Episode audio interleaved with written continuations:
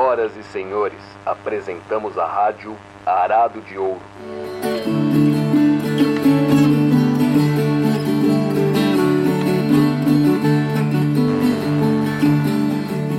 Rádio Arado de Ouro tá de volta. Estamos no ar para o nosso sétimo episódio, Bruno Brito. Abrindo os trabalhos do mês de junho aqui na Arado de Ouro, hein? É, isso aí, Lorena, não é brincadeira não. E a gente sempre falou aqui, né? Junho é o verdadeiro ano novo no Brasil. Pelo menos é, os lugares que eu conheço, eu acho que é o seguinte: o pessoal se envolve muito mais nos festejos juninos do que nesse tal de Réveillon, né? Essa palavra francesa que eu nem sei o que significa. Olha que saudade que eu tô de uma festa junina, viu? Oh, meu Deus. Mas enfim, enquanto a gente não pode celebrar, a gente grava podcast. E para esse nosso episódio de hoje, a gente está acompanhado de um cabra muito bom, viu? Esse de hoje não é convidado, esse é de casa, inclusive mais de casa impossível. Ele é mais de casa do que eu sou de casa. É o Luiz Matuto, nosso colega aqui no Arado, nascido em Alfenas e que fala com a gente diretamente de Belo Horizonte, Minas Gerais. Tá bom, Matuto? Oi, gente. Tudo bem? Tô aqui, né, sofrendo nessa vida de caipira de apartamento aqui em Belo Horizonte, porque não tem outra, outra solução, não dá para poder visitar minha família na roça. E a saudade de festa junina, ela arrebenta o peito, bate forte igual martelo, né? Foram 32 fogueiras de aniversário e a 33 não vai poder acontecer por causa da pandemia. Mas eu tenho fé que ano que vem a gente vai poder tomar quentão junto, né? Bom demais. Tomara. É isso, vivendo com, com saudade da festa junina. Mas, bom, a gente estava ensaiando a vinda do Matuto aqui para o podcast já tem um tempo e dessa vez, finalmente, aconteceu. Inclusive, vale dizer que o tema do episódio de hoje veio dele, né? Conta aí, Matuto, como é que você teve essa ideia aí? Uai, gente, esse é o episódio número 7, né? O número 7 é um dos números mágicos, né? Um dos números que tem simbolismo mágico. E para bom supersticioso, eu acho que valia a pena dar uma puxadinha nesse tema de catimbó. Pois é, pois é, rende muito isso aí. E né, são várias e várias tradições populares aí que a gente tem, coisa que foi passada de geração em geração. E aí, o que, que aconteceu? Isso levou a gente a montar o episódio de hoje de um jeito um pouco diferente do que a gente tem feito até agora. A gente acionou família, amigos, conhecidos, e aí a gente pediu para essas pessoas contarem, né? Essas tradições, essas crendices, essas simpatias, essa sabedoria popular mesmo. E é isso aí, gente. Ao longo do episódio vocês vão ouvir alguns nomes e algumas vozes aparecendo aí, que é tudo chegado nosso. E desde já a gente agradece a participação de todo mundo que dedicou um tempinho para mandar aí essas memórias que estavam aí escondidas. E aí, como é mês de junho, mês de São João, Santo Antônio e São Pedro, a gente já pode começar falando das crendices, dos costumes, dos rituais juninos. A festa junina é uma festa muito curiosa, porque ela é repleta de, de símbolos e que muitas vezes passa batido para gente, né? Então, um dos que, símbolos que mais interessantes é o mastro, né? Aqueles elementos verticais que ficam ali no, na frente da casa das pessoas. E esses mastros, né, como todo elemento vertical, ele tem um simbolismo de conectar o céu e a terra. Né? Então, de algum modo, esses, é, esses objetos no terreiro das casas têm uma função de fertilizar o solo, já que eles fazem essa conexão entre a casa e o mundo celestial. Né? Então a gente separou aqui um trechinho. Seu Renan Martins, lá de São Luís do Paraitinga, numa entrevista para o Chico Abelha, fala sobre isso. Ai, meu São João, são João do Carneirinho, ele é muito bonzinho. Vou rezar para Santo Antônio e rezar para São José, para fazer meu milho dar 20 espigas em cada pé. Ficando mastro aqui, que a gente pega um, um pouco de cada planta e põe no mastro, que se este ano a planta não deu boa, no outro ano a planta vem boa. Uhum. E também protege também, não dá contratempo na lavoura. É, quando acontece qualquer coisa, ela, eu, Santo Antônio, São João, São Pedro, protege a lavoura. Não acontece mau tempo na lavoura. Então, é a tradição que a gente sempre vem trazendo já dos mais antigos, dos meus pais, que, que já usavam isso aí, a gente vai prestando atenção e vai acreditando. Bom, e essa tradição dos mastros que o senhor Renault fala, ela tem origens bem antigas, inclusive tem a ver com algo que a gente falou no episódio passado, né, que foi sobre a festa do Divino Espírito Santo. Se a gente for procurar algo parecido a esses mastros juninos, a gente chega em tradições de lugares como Alemanha, países nórdicos. Na Alemanha, por exemplo, isso se chama Maibaum, que significa árvore de maio. É um mastro que é erguido e marca a chegada da primavera e da época de colheita. Para resumir, é um símbolo de fertilidade, né? assim como os mastros juninos são aqui no Brasil. Essa coisa da fertilidade também, é, da, da vida, né, da longevidade, ela não se resume só às plantas. Inclusive, isso eu aprendi com você, Bruno, esses dias que a gente estava conversando, você falou que também uma prática que, que é feita é de colocar ovos de galinha é, no pé dos, dos mastros juninos, né? Então, a coisa da fertilidade ela também vale para os animais, né? É isso aí. E eu queria chegar nessa coisa da fertilidade, por quê? Porque o primeiro áudio que a gente vai ouvir hoje veio da digníssima senhora minha mãe, dona Viviana, diretamente de Goiás, que foi muito gentil, apesar de tímida, e contou pra gente uma das simpatias mais conhecidas pelo Brasil. 13 de junho agora, dia de Santo Antônio.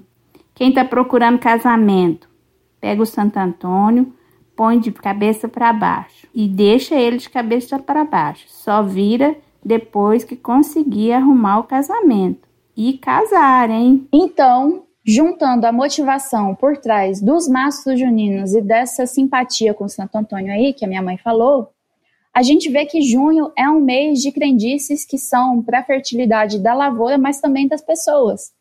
E o detalhe é que só pode desvirar o Santo Antônio depois de ter casado. Não basta noivar, tem que ir para o altar e tem que sair do altar com estado civil diferente do que entrou. É, então, Lorena, bem importante isso que você falou, né?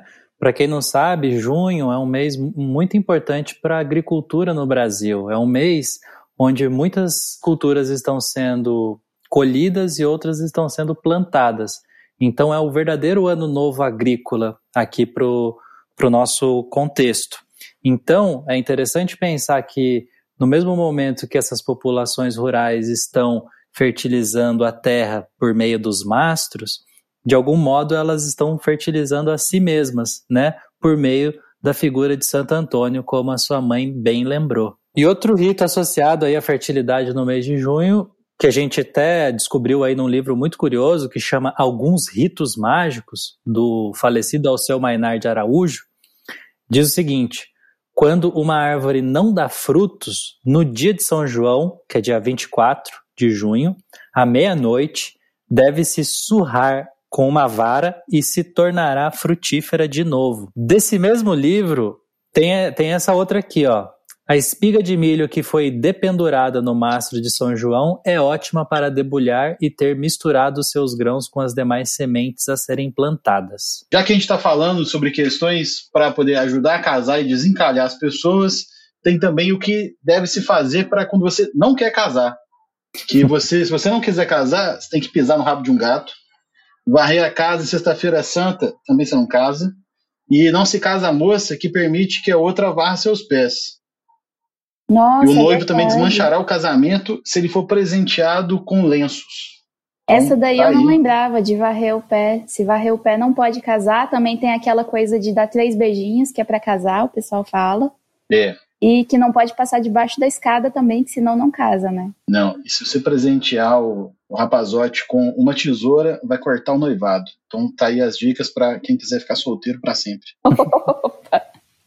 Então, quando eu tava conversando com a minha mãe, que eu, que eu pedi para ela relembrar algumas coisas assim, ela falou dessa, né, que se, de se passar debaixo da escada não casa, e que se a noiva comer diretamente de uma panela no dia do casamento, vai chover. E aí, qual que foi a conclusão da minha irmã? Que ela não vai casar e que se ela casar, provavelmente vai chover no dia do casamento dela.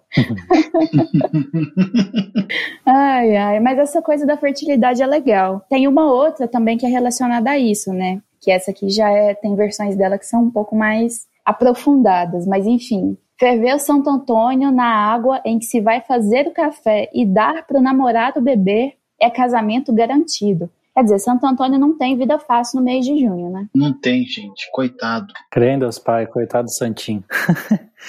Tem muitos outros rituais com santos juninos, né? Por exemplo, no dia de São João, à meia-noite, não, veja que esse horário é poderoso, hein? Abrir um ovo dentro de um copo para ver a sorte. Ou então, para chover, é só colocar um Santo Antônio de cabeça para baixo no sol quente. E aí, gente, como vocês podem ver, se na festa do Divino, que aconteceu em maio, a turma estava agradecendo a colheita, veja que aqui em junho quase todos os rituais estão ligados à adivinhação, a pedir algo. Né? Então, festa do Divino, festa de agradecimento, festa junina é festa de pedir, de invocar. O meu avô Valdemar, né, o vovô Dema, era pernambucano, raiz, lá de Garanhuns. Todo São João, ele acendia uma fogueira no quintal, isso mesmo aqui vivendo em Belo Horizonte, e conforme a fogueira queimaria, ele entendia que aquele próximo ano ele ainda viveria com saúde. E vovô Demo queimou fogueira até os 88 anos. Isso era uma coisa muito bonita da gente acompanhar. Eu ajudava ele a catar os, os cavaquinhos lá para poder fazer a fogueira dele de São João. Essa da chuva, inclusive, é um gancho bom para a gente trazer a próxima participação do episódio. Rafael Cardoso, grande Rafa Bocaina, que participou do nosso programa sobre o porco na cultura caipira e que mandou um belo relato para a gente. Eu uso geralmente para ilustrar essa coisa de entender as crenças caipiras de procurar uma explicação para fora da nossa ótica, a crença de que se você matar um sapo, chove naquele dia. Isso é uma coisa que era super difundida quando era menino. Uma vez eu estava na casa de uma senhorinha muito, muito velha, que vivia com um pito, dona Filhinha, e brincando, era menino, brincando no quintal dela. E eu encontrei um sapo, e com aquela maldade de, de, de moleque, eu meti o cacete no sapo, matei o sapo. A dona Filhinha viu aquela história, né, matando aquele sapo, olhou e ficou aterrorizada. Eu imaginei que ela tivesse ficado assim tão aterrorizada pela crueldade com o coitado do animal inocente, né? Mas não foi nada disso. Ela chegou quase que gritando: "Meu filho, meu filho, como é que você me mata um sapo? Olha só minha roupa, tá toda no varal. Hoje você não pode fazer isso. Se você matar um sapo, agora eu vou ter que arrancar a roupa do varal." Deu uns 20 minutinhos, ela foi lá começou a arrancar a roupa do varal. E eu mesmo, menino, fiquei pensando, mas gente, que coisa maluca isso aí, né? Uma crendice assim, uma coisa de outro planeta. Era um dia de verão, o céu estava azul impecável, com nenhuma ou pouquíssimas nuvens no céu. Olha, foi o prazo de uma hora, uma hora e meia. O tempo fechou, ficou preto e caiu uma trovoada. Só que, como a dona Filhinha bem sabia que se matasse um sapo chovia, ela retirou aquilo tudo do varal e foi salva por essa crendice. Isso ficou na minha cabeça muitos anos. E essa é bem interessante, né? Porque tem um fundamento. O próprio Rafa explicou isso pra gente. Que os sapos, eles só aparecem nos dias de chuva. Nos outros dias, eles ficam escondidos. Estando escondidos, você não pode é, é, matá-los, né? Então veja, há uma conexão de grande sabedoria. E aí tem muita crendice que envolve o tempo, né? O clima. A minha mãe mesmo mandou outra pra gente que ela nunca tinha me contado, inclusive, ela contou dessa vez, fiquei sabendo agora. Vamos ouvir o que, que ela falou. Eu me lembro quando eu era ainda bem pequena, na fazenda da minha avó, começou uma chuva muito forte, com muito vento, e ela rapidamente pegou dois garfos cruzou os garfos e jogou lá no terreiro. E eu perguntei, vovó, por que isso? Ela falou, é para acabar o vento. A gente cruzar dois garfos e jogar no terreiro na hora da chuva de vento, o vento para. Que isso, Lorena? Então sua, sua bisa amarrava o saci no terreiro lá com os garfos cruzados? Capaz, viu? e aí, diretamente lá de Cruzilha, sul de Minas Gerais, a tia Ana Lúcia, que é tia da minha mãe, mandou um relato curioso aqui também sobre chuva. Vamos ouvir. Olhar a chuva é uma coisa tão bonita na, na minha época, assim, que minha mãe também falava, que eu lembro que eu vivi isso. A gente não podia ficar olhando a chuva. A chuva era benção, então você não podia ficar olhando, você tinha que respeitar a chuva. Ainda nessa temática do céu, a Tiana Lúcia mandou uma outra pra gente que eu achei bem interessante, não conhecia, E é um pouco assustador, inclusive. Uma outra coisa que eu lembro bem que acontecia comigo, o arco-íris é a coisa mais linda que tem, né? Que o arco-íris, hoje é até difícil a gente ver o arco-íris. Aí o arco-íris aparecia no céu. Eu vivi isso. Eu tenho 55 anos. E aí aparecia o arco-íris, né? De vez em quando aparecia.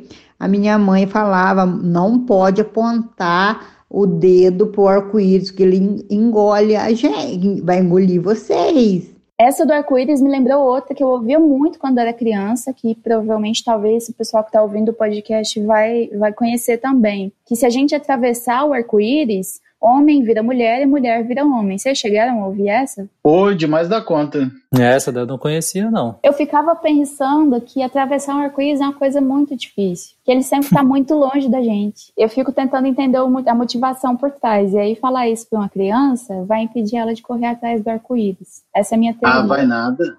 Vai nada, eu já, já corri de bicicleta, não consegui pegar. É, fica longe mesmo. É, eu adorava fazer essas coisas. E seguindo essa temática aí do céu e do tempo, tem uma que diz o seguinte: não presta apontar para as estrelas, porque nascem berrugas na mão. Inclusive, quando a gente fez um post no Instagram do Arado no ano passado, com umas crendices que a gente foi coletando, uma moça chamada Marília Miranda comentou lá que o avô dela dizia que se apontar o dedo para a estrela, a verruga sai na ponta do nariz. Aí o bicho pega. E que a avó dela dizia o seguinte: neblina baixa é sol que racha, neblina na lama é chuva que derrama. Essa aqui é verídica mesmo, porque quem mora aqui por esses lados, Vale do Paraíba, Serra da Mantiqueira, é tira e queda. Neblina baixa, pode ter certeza que o sol vai, vai ser doído depois. Essa aí me lembrou também aquela de sol e chuva, casamento de viúva. Chuva e sol, casamento de espanhol também tem. eu gosto, eu gosto muito dessas crendices que, que o pessoal usa para educar as crianças, né? E tem umas coisas que são bem cabulosas, assim, né? O tio Dinei, que é tio do Matuto, de Campos Gerais, em Minas, mandou uma crendice bem clássica pra gente nesse sentido aí. Outro também que, que eu era indignado, tretou relutar tomando os cascudos, era o tal de deixar a chinela virada com a sola para cima. Se você deixasse um lado virado, a mãe morria. Se deixasse os dois, morria a mãe e o pai. Mas antes de morrer a mãe com o pai, era você que morria, tomar cascudo com os irmãos mais velhos, tudo batia não sei. A bendita da simpatia da, da chinela virada, que não podia, né? Senão o pai com a mãe da gente morria. Ô tio Dinei do Cangerê, essa daí, se deixar a chinela virada aí, ó, muita, muita criança salvou, salvou pai e mãe sem os pais saberem, que a gente acreditava isso com força. É. Essa aí eu escutei muito. Mas, de novo, né, eu vou atrás de tentar entender o que que tem. E eu suspeito, eu suspeito que tem mais a ver com a criança não deixar o chinelo esparramado pela casa do que, né, com morte de pai e mãe. O que, que vocês acham? Pode ser um bom controle social de criança, mas aí a Tidinei tomou muito cascudo à toa, então, aí, dos irmãos mais velhos. e essa crendice aí do sapato me lembrou aquele episódio lá que o jornalista tirou um sapato no, no George Bush é, e, e, eu estava vendo que o sapato é um insulto bem sério na cultura árabe, né? Quem sabe não tem a ver com essa tradição. Afinal, a gente já falou várias vezes aqui o quanto a cultura brasileira tem traços mouros, né? Então quer dizer que quando minha mãe me dava, jogava chinelo em mim, que ela estava muito brava e tinha influência árabe? é, Ô, dona Vera, ê, dona Vera. ai, ai. Outra que eu ouvi bastante também é que não pode abrir guarda-chuva dentro de casa, senão para de crescer.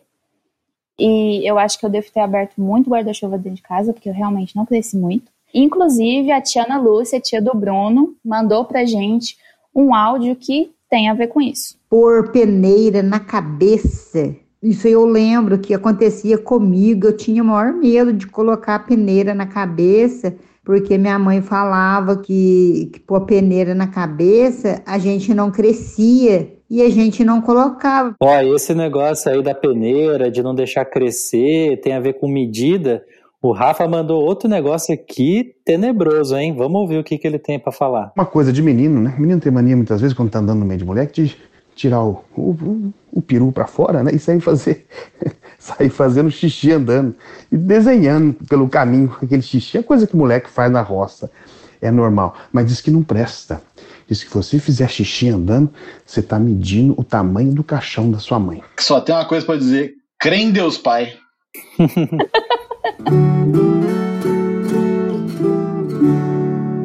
Bom, além dessas, né, que ajudavam na criação das crianças, e aí eu não sei se realmente funciona, mas eu não gosto de deixar meu chinelo virado do avesso de jeito nenhum até hoje.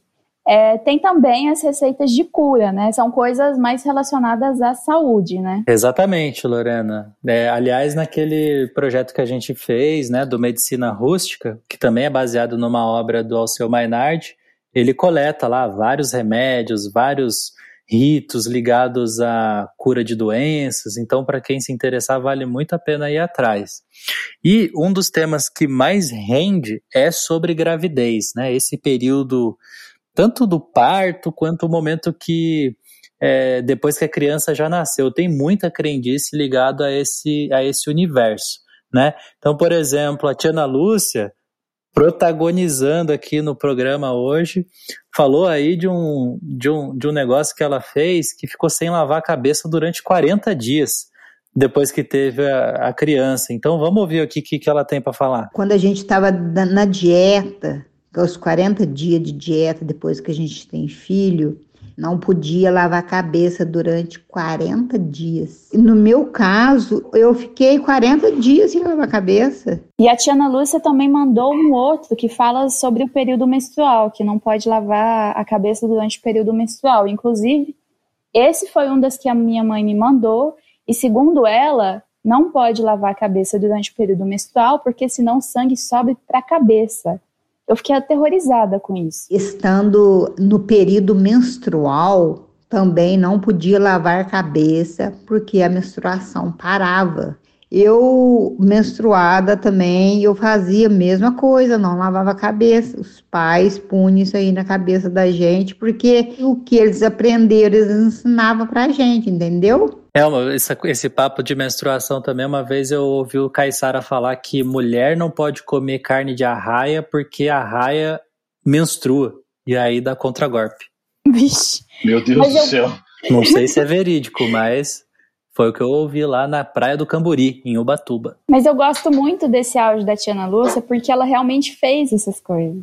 E tem uma outra aqui, que quem mandou foi a tia Cida, diretamente de Campos Gerais, tia do Matuto, que é muito boa também. Vamos ouvir. A criança cai, levanta uma pelota na cabeça, na testa. Aí você passa a faca três vezes em cruz para baixar o galo, o caroço da cabeça. É bom para não deixar roxear e, nem, e diminuir. Ah, exatamente. Isso aí eu também. Eu, eu acho que eu já fiz isso. Já fizeram isso em mim. E isso tá ligado também com o nariz sangrando. Então, quando tá muito sol, aquele sol quente, começa a sangrar o nariz, pode colocar uma faca bem gelada na testa que o negócio ajuda. Já fizeram isso você, em você, Matuto? Olha, já fizeram, e se, se eu corresse, a tia Cida corria atrás da gente com vara de marmelo, que a tia Cida é brava. Mas ó, a gente gosta muito dela.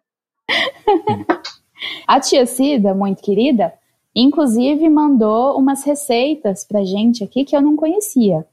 Essa primeira que a gente vai colocar para dor de cabeça, eu sinceramente eu prefiro continuar com a dor de cabeça. Eu não, eu não quero testar essa receita. Vamos ouvir aí o que, é que ela falou. Dor de cabeça forte. Pôr o guiso da cascavel na testa para acabar a dor. Ó, é- essa receita aí especial, né? Ela cura dor de cabeça e cura febre. Essa daí foi do. Era meu avô Tião, né? Meu bisavô. Ele tinha um guiso de cascavel. Que quando ele. ele o vô Tião, ele mudou pra, pra fazenda lá da Ponte das Amoras, ele matou muito cascavel e guardou isso. E eu olhava apavorado para aquele guiso, né? Eu tinha, sei lá, uns sete anos de idade, o guiso tinha 12 nós.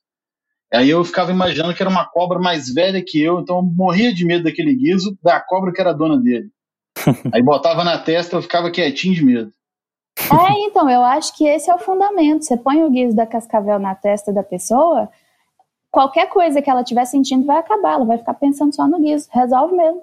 Eu atesto É. que funciona. Ó, que interessante. Ó, isso tem a ver com o que o Rafa falou sobre outra coisa aqui para parar é, soluço de criança recém-nascida. É uma crença muito bonitinha. Essa, inclusive, é da- daquele time para qual eu encontrei fundamento, viu? É uma crença que talvez não seja somente da cultura caipira e talvez nem seja somente brasileira.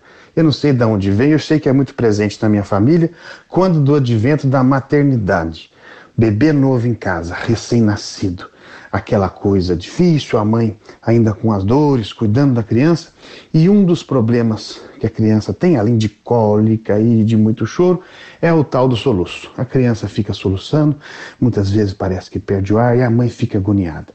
Então vem a tia, a avó, a madrinha ou até mesmo a parteira e pega um pedacinho de tecido, pode ser até um fiapo de uma toalha, mastiga aquilo, molha com saliva, faz uma bolinha e gruda na testa do nenenzinho. E isso aí faz passar o soluço. Olha só que coisa interessante. Eu acredito nisso que fiz com os meus filhos. Sabe o que pode ser? O soluço. Muitas vezes, se você se concentrar, os yogis, por exemplo, as pessoas que praticam yoga, conseguem eh, tirar o soluço do diafragma. O nenenzinho com o seu sistema nervoso ainda né, eh, aprendendo coisas, quem sabe aquela, aquele pontinho de distração que ela enx- mal enxerga, enxerga ou, mais ou menos na testa, aquela sensação estranha da coisinha gelada na testa, quem sabe isso distraia ou relaxe e o soluço passe. É a minha explicação. O fato é que acredito e nessa, olha, eu posso falar para você, nessa daí eu acredito. E voltando para a tia Cida, ela também mandou essa daqui, ó, que fala sobre quebranto, como tirar o quebranto de uma criança. Cortar quebrante da criança. Passar o terço três vezes na criança. O que que eu corto? Quebrante. Três vezes. O que que eu corto? Quebrante. O que que eu corto? Quebrante. Você lembra de ver essas coisas sendo feitas assim? Ah, gente, com frequência sim. Isso, muita coisa. O que acontece? Tá na casa da avó, né? Lá da avó Tereza, do avô Tião. É que a gente, quando a gente ia pra roça, a gente tinha o hábito de ficar ali no rabo do fogão de lenha, né? Aí é ali que as coisas começavam a acontecer, as histórias passavam e tal. E minha avó Tereza, aquele anjo, né? Ela, ela mantinha muitos costumes, né? Então, o jeito dela matar galinha, tinha as épocas de plantar as coisas, o jeito dela curar a gente, as histórias como ela tratou dos filhos, né? Então, isso isso eu vi muito acontecer com minha avó e meus tios mantendo os costumes, né? É, tia Neide, tia Lena, tio Dinei, são todos meus tios avós, né? Filhos da, da minha saudosa avó Tereza. E para esse episódio eu fui correndo atrás da família Barbosa e tia Neide me mandou esse um, um áudio aqui contando essa simpatia do umbigo. Essa é muito interessante. Quando a criança nascia, eu curava o umbigo, às vezes o umbigo ficava alto, quebrado, ficava pontudo. Aí fazia simpatia assim, no cupim brotado, quando tá armando chuva, o cupim brota, fica a terra molhada. Aí ia lá, tirava três punhadinhos, tirava o punhadinho, punha no umbigo voltava no mesmo lugar. Assim fazia, diz que dava certo, né? Que afundava o umbigo da criança, ficava normal. Assim, a lenda que o povo falava, né? Eu via minha mãe fazer, eu aprendi assim, mas eu não cheguei a fazer, não. E aí tem uma outra história cabeluda aqui, né, ô Matuto, que o seu amigo lá de Araguari, o Cláudio Santos, mandou, que é o, o homem que virava cupim depois de fazer uma reza brava. Essa aqui eu não conhecia. Vamos ouvir aqui pra turma saber o que, que a gente tá falando. Vou contar uma história aqui que durante muitos anos eu escutei do meu pai, né, que hoje ele tá com seus 86 anos, e ele sempre me contou essa história, né, que a gente tinha um parente lá em- na região onde ele nasceu, um distrito, né, da, de Estrela do Sul, se chama Grupiara, ali é uma região de diamante, é um lugar onde diz que achou o maior diamante, né, do Brasil num determinado momento, então ali tem uma história longa ali naquela região de garimpo de diamante. Cresci escutando meu pai contando essa história que tinha um parente nosso, um tio avô dele, que tinha o poder de virar cupim. Ele era garimpeiro e ele conseguia vamos dizer assim, fugir dos ladrões ou da própria polícia, com a capacidade de, de se transformar em cupim para se esconder. E aí falava-se que um tal de Zelino, que era um garimpeiro que nunca tinha achado nenhuma pedra, ele morava ali na Fazenda dos Troncos, hoje Grupiara, foi o primeiro filho de um imigrante espanhol. Isso aí, de certa forma, são meus antepassados aqui, que, a gente vai tentando levantar essas histórias, né? E aí o pai dele tinha um armazém de secos e molhados, que era frequentado pelos trabalhadores da estrada de ferro e por ladrões e matadores. De vez em quando, na, casa dele aparecia uma luz e um clarão. Quando ele viu esse clarão, na verdade, o que apareceu foi é, a Santa Catarina de Alexandria e deu para ele uma reza, uma reza brava, que eles chamam ali de reza brava, onde após a leitura dessa reza, né, ele passava a ter o poder de virar cupim. Meu pai tem essa, essa oração guardada, assim, escrita à mão pela minha avó, e aí eu vou até ler qual que era essa oração aqui. Tem duas versões dessa oração. A primeira dela é essa versão aqui de Minha Santa Catarina, clara e digna. Vós foste aquela senhora que passou pela porta de Abraão, achaste quatrocentos homens tão bravos como leões, e vós, com as vossas santas palavras, abandonaste seus corações. Assim, minha Santa Catarina, abrandai os corações de meus inimigos. Se tiverem pés que não me alcancem, se tiverem mãos que não me agarrem, se tiverem olhos que não me vejam, e se vejam tão acorrentados de pés e mãos como meu Senhor Jesus Cristo se viu na cruz para todo sempre. Amém.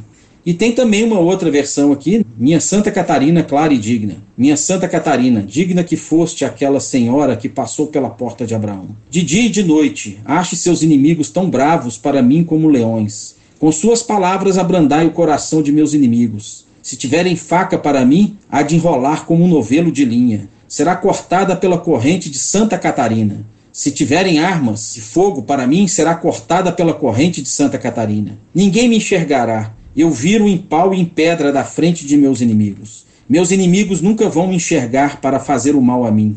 Está acorrentado pela corrente de Santa Catarina. Há de correr quando me virem, como o judeu correu da cruz. Assim seja. Amém, Jesus. Amém. É, então essa é a oração, né, que a Santa Catarina entregou para esse Zelino e que depois desse clarão, então a Santa deu essa reza para ele. Uma dessas aqui tem essas duas versões. E aí o, o Zelino, toda vez que ia garimpar e que se sentia ameaçado, ele rezava essa oração, essa reza brava, e se transformava em cupim. Então, enfim, a primeira transformação se deu próximo na fazenda da Lacraia, depois de garimpar ali no Ribagagem, encontrou uma pepita, e aí quando o Zelino está vindo para casa, tinha o Chico Matador e o Chico Goiano, que eram ladrões da região, para safar o Zelino, teve que usar do aprendizado, pulou no chão e aí rezou, fez essa reza, e aí quando os bandidos chegavam, não viram mais nada. Eu também tenho essa dúvida que quando fala se ele virava cupim, era se ele virava o cupinzeiro ou o inseto mesmo, o cupim mesmo. Mas essa lenda né, de, da capacidade de se transformar em cupim também parece que tem em algumas outras regiões que não só no Triângulo Mineiro. Cara, o Cláudio é apaixonado nessa história. Já tentou fazer animação, tudo. Ele quer fazer um filme com essa história. Mas como que não é? Que tem mais cabuloso do mundo. Curu escredo. Eu quero uma oração dessa aqui, é só para me poder fugir dos problemas. E olha que interessante essa, essa oração aí que o Cláudio trouxe pra gente, porque ela lembra uma passagem daquele filme, né, do Deus e Diabo na Terra do Sol, que o Curisco faz uma oração para fechar o corpo. E ele também cita a, a, figura de Abraão. Então vamos ver essa oração aqui que o Corisco faz. Eu, José, com a espada de Abraão serei coberto. Eu, José, com leite da Virgem Maria serei borrifado. Eu, José, com sangue de Cristo serei batizado. Eu, José, na arca de Noé serei guardado. Eu, José, com a chave de São Pedro serei fechado, onde não me possam ver e ferir, nem matar, nem o sangue do meu corpo tirar. Essa história aí do homem que virava cupim, ela é bem cabulosa. E ela lembra a gente de um outro caso que a gente recebeu, que foi enviado pelo João Laura, lá de Passa Quatro, que é o caos da fazenda do corpo seco. Isso, o pai do meu pai que gostava de contar esse caos. Eles moravam na cidade de Virgínia e a fazenda era no bairro do Muquem. E a estrada velha para ir para Virgínia, ela passava por dentro de uma fazenda que chamava Fazenda dos Três Corgos. E na Fazenda dos Três Corgos tinha um corpo seco. Se você passasse a cavalo lá de noite, o corpo seco acompanhava. E a história era que o dono dessa Fazenda dos Três Corgos saía a cavalo de madrugada. Eles contavam que ele tinha parte com o ruim. E quando ele saía para andar a cavalo no terreno, de uma fazenda grande bitolado com roubo, essas coisas, ia vigiar o terreno de noite. E o, o corpo seco andava montado na garupa dele, enquanto ele fazia a ronda. Mas só que depois de muito tempo, o pessoal descobriu que não era corpo seco, é nada. Diz que ele tinha um amante e saía para buscar a amante para namorar, jogava na garupa do cavalo e cobria ela com a capa gaúcha e o povo via aquilo, achava uma coisa de louco. Aí criou esse caos do corpo seco. Mas mesmo depois de descoberto que era amante dele, ninguém arriscava passar na fazenda do Três Corgos depois que escurecesse. Só quem correu, correu de, de medo de corpo seco sabe o que, que é, né? Lá no Matão tem a Matão, região, distrito de, de Alfenas, tem a Mata Roseira. E lá tem o Quintinim Fonseca, que é um corpo seco lá. O povo conta que ele era tão ruim em vida que ele jogava o leite que sobrava das vacas no chão para não dar para o povo da região ali, né? Ele era muito sovinha na mão de vaca e ele era tão ruim, mas tão ruim que a terra não comeu ele. Então que ficou aquele corpo seco, das unhas compridas, esticando, o cabelo grande e ele assombrava a mata roseira lá. E eu ia, minha tia morava lá perto, né, na, da Mata Roseira, eu ia lá passar férias com meu primo, com os meninos lá do Matão, lá, ficar pescando, aprontando a água. E às vezes a gente passava ali nas beiradas da mata para poder pescar os lambari e eu cagava de medo de virar para trás e topar com o corpo seco do quintinim. Eu já vi várias histórias do que que causa, quem é o corpo seco. O corpo seco é alguém que bateu em pai e mãe. Então, quem bateu no pai e na mãe, depois que fica velho, vira o corpo seco.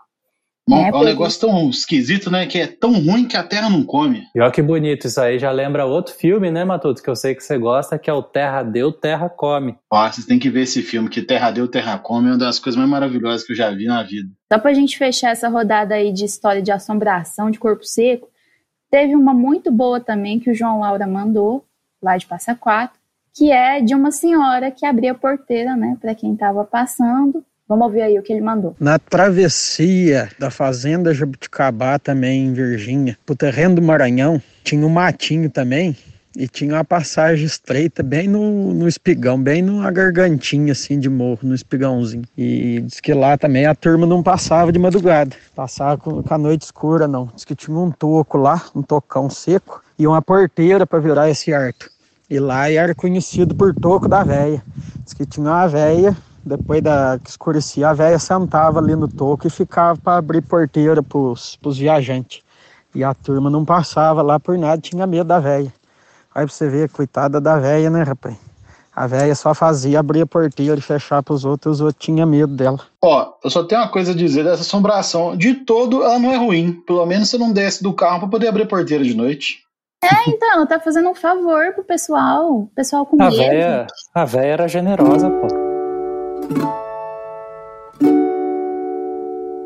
Bom, gente, é coisa que não acaba mais, né? Então, para a gente já começar a finalizar o episódio de hoje, a gente juntou um aglomerado aqui do que a gente recebeu. A gente vai ficar intercalando aqui com um pouco do que o pessoal mandou, um pouco do que a gente tirou de livros, um pouco do que veio para a gente por escrito.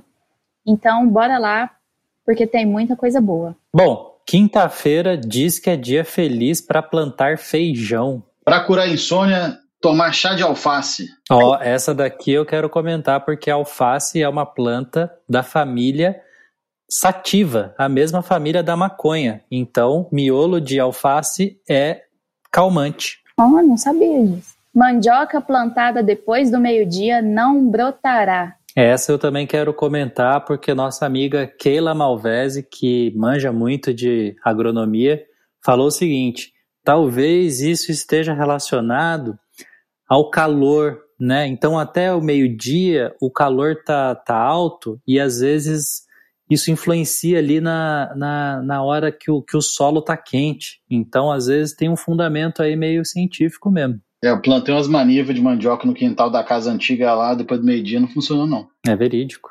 Assoviar à noite chama cobra. Mais uma vez quero comentar isso aqui porque uma vez um amigo meu trouxe uma teoria boa sobre esse, que é o seguinte: se você assovia, de algum modo parece que é um pintinho piano, então a cobra vem para comer o pintinho. Então por isso que ela aparece. Nossa, eu já ia falar que o assovio tem muito é, é, é meio parecido com o sibilo da cobra, né? A sibilo aquele, aqueles que ela hum. faz, mas acho que essa do pintinho aí tem, tem mais a ver.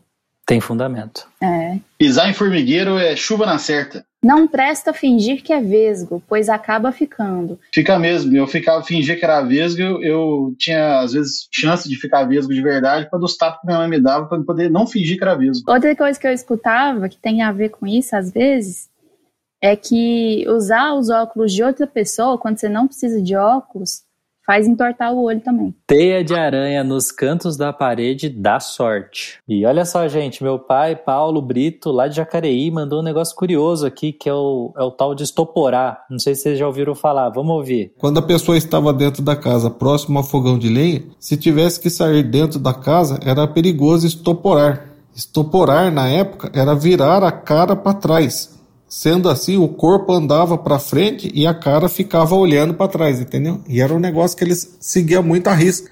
O pessoal lá, principalmente na região de Minas, lá, eles tinham muito medo de estoporar, entendeu? De tomar um chá quente ou então alguma comida quente e ter que sair na friagem e a cara virar para trás, entendeu? Essa aí eu já ouvi falar demais. Inclusive, falando nisso, nessa coisa de ficar com a cara para sempre de um jeito meio esquisito, assim, a minha amiga Fernanda, lá de Goiânia, me mandou um áudio sobre o que a avó dela dizia quando ela estava fazendo careta. Olha só o que ela disse. Minha avó falava que se eu estivesse fazendo alguma fiura, sei lá, fazendo careta ou alguma coisa assim, o galo ia cantar e aí eu ia ficar para todo sempre daquele jeito. E minha querida tia Lena passou pra gente aqui uma, uma simpatia muito boa para criar bronquite. E segundo ela, funciona mesmo, que ela fez com meu primo Giovanni e fez com os netos dela. Para curar bronquite, na sexta-feira da paixão, você deixa a criança dormir, com a roupinha que a criança dormir, você pega de manhã cedinho, antes do sol sair, e vai lá na moreira,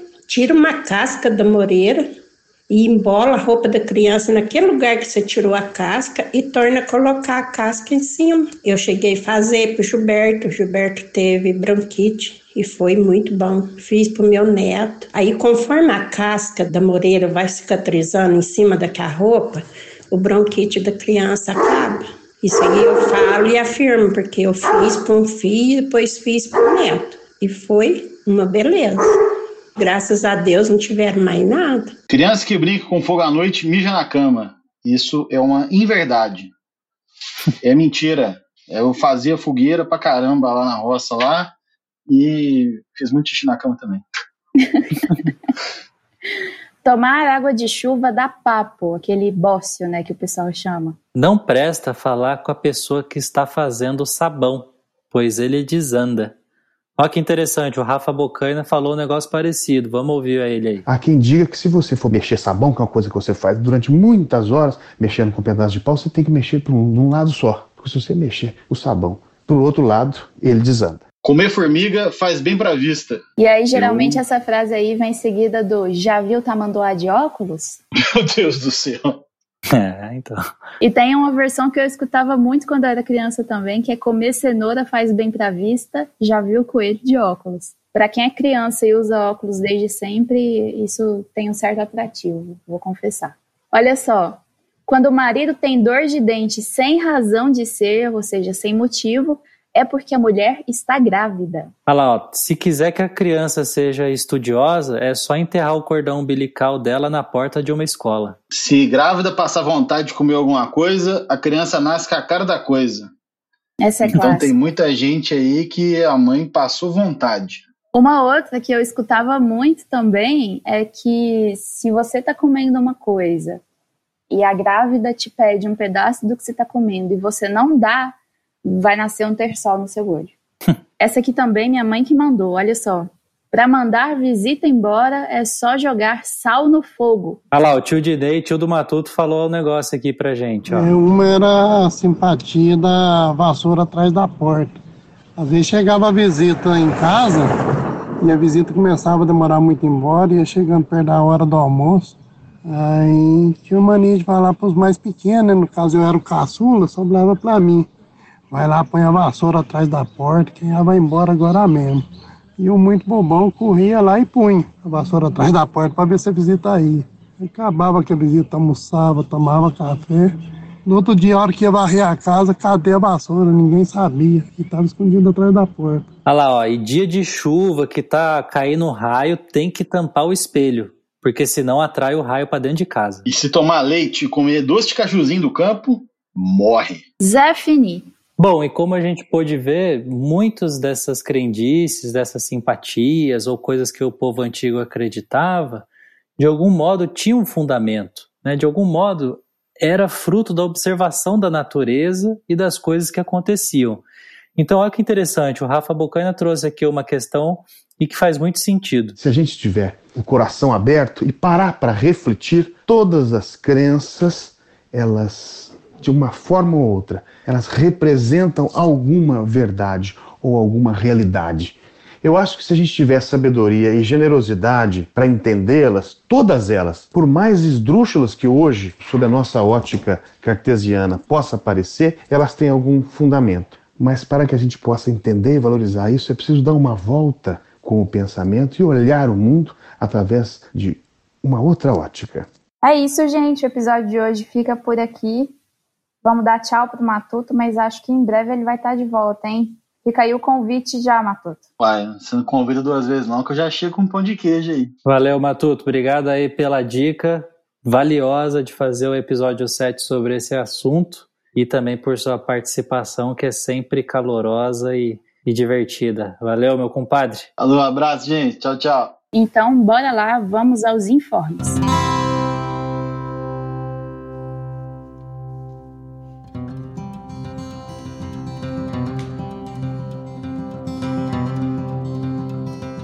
Bruno Brito, chegamos em junho, finalmente, ao mês que eu aguardo ansiosamente todo ano para ter desculpa para comer mais milho do que eu já como. Então, vamos às datas importantes desse mês. 13 de junho, como a minha mãe bem lembrou lá no início do episódio, é dia de Santo Antônio. Então, né, quem for fazer alguma simpatia aí com o santo, já deixa marcado no calendário. É, Lorena, e dia 13 não é só dia de Santo Antônio, não, é dia de Luiz Matuto. É isso mesmo. Nosso colega aí tá fazendo aniversário nesse dia e vamos deixar nossos parabéns aqui para ele. Segue firme, Matuto. Acho que esse episódio é uma bela maneira de comemorar o aniversário dele, porque foi ele que sugeriu o tema, ele veio participar e tá saindo muito perto do aniversário dele, então é isso, Matuto. Esse episódio aí fica dedicado a você. Além do aniversário do Luiz Matuto no dia 13, a gente tem o início do inverno no dia 20. E dia 21 é dia de São Luís Gonzaga. E dia 23 é dia do lavrador. Além disso, dia 24 é dia de São João Batista. Dia 24 também é dia do caboclo. Além disso, mês de junho tá bom para colheita de mandioquinha, atemoia, chuchu de vento, gengibre e pinhão. É isso aí, Lorena Lara. E olha que interessante, gengibre e pinhão tá aí nos pratos típicos dos festejos juninos. Ó, e como eu comentei lá no episódio anterior da Festa do Divino, esse mês é o mês da tainha, né? Esse peixe aí que nos meses frios começa a subir lá da região sul e tá encostando aqui no litoral norte de São Paulo. Tainha, inclusive, que tem o nome científico de Mugil lisa. É isso mesmo? É isso mesmo, nominho curioso, né? Bom, esses são os nossos informes de hoje, então bora para a leitura dos recados. Pessoal, antes de começar a leitura, a gente quer pedir a vocês que, quando forem mandar o recado, coloquem os seus nomes e a cidade de onde estão falando. Inclusive, pode mandar mais uma mensagem se for preciso, mas é muito legal a gente poder acompanhar essas conversas atravessando o país, algumas vezes o mundo, e reunindo todo mundo por aqui na Arado de Ouro. E olha só, a gente começa aí a sequência de recados com um recado que o Matuto deixou gravado pro pessoal lá, os parentes dele. Bora ouvir. Um abraço aí pro meu pai e minha mãe que estão morrendo de saudade. Pra tia Cida, tia Lena, tio Dinei, tio Vaguinho, ó, toda a família gigante aí dos Barbosa do Cangerê. Em breve estamos todo mundo junto aí para poder comer galinha com coqueiro. Aí lá na roça tio Vaguinho, hein? Obrigado por vocês terem me ajudado, gente, no episódio do Arado, com todas essas memórias aí da, da nossa família, né? E igual eu disse pra tia Lena, a memória que a gente não, não cutuca um pouquinho, não preserva, não vive, a memória esquece, né? As lendas esquecem, as histórias da família esquece. Então, muito obrigado mesmo vocês me ajudaram aí. E um beijo para vocês, viu, Bruno e Lorena? Saudade de vocês também, viu? Próximo recado vem do Rafael Furtado. Um forte abraço a todas as agricultoras e agricultores que colocam alimento nas mesas das festas juninas. Mês de junho o pessoal não deixa passar em branco mesmo. Olha aí, a Carol Pereira, que se diz carioca de nascença e nordestina de coração, diz o seguinte: Amiga Sá, dá uma chance pro meu amigo Manuel, lá de Maceió, Alagoas. E também manda um beijo pro pai dela, o seu Zé, que mora lá em Fagundes, na Paraíba. E faz tempo que ela não vê, desde o início da pandemia. É isso aí então, um beijo pro seu Zé. A próxima mensagem vem do Pedro Vitor, que é de Piracicaba, mas mora em São Paulo hoje. Olha o que ele disse. Um abraço carinhoso aos meus avós caipiras, Dona Terê e Zé Vitor, de Piracicaba. E olha só, o Saulo e o Renan, mais conhecido como Irmãos Monjom, manda um abraço apertado para todo mundo lá da Zona Leste de São Paulo. Pode pá, meu amado. É assim que eles disseram. Recado aqui do Maurício Maia, que mandou um salve pro querido amigo Rafa Bocaina. Maurício Maia, cachaceiro, esse aí manja, hein? E a Silvana Ferreira manda um alô lá para o Décio Jacó, de Torre da Pedra, São Paulo. E tem um recado aqui da Clara para a Júlia. Ela disse o seguinte: Júlia, minha amiga querida, obrigada por me apresentar esse projeto lindo que é o Arado.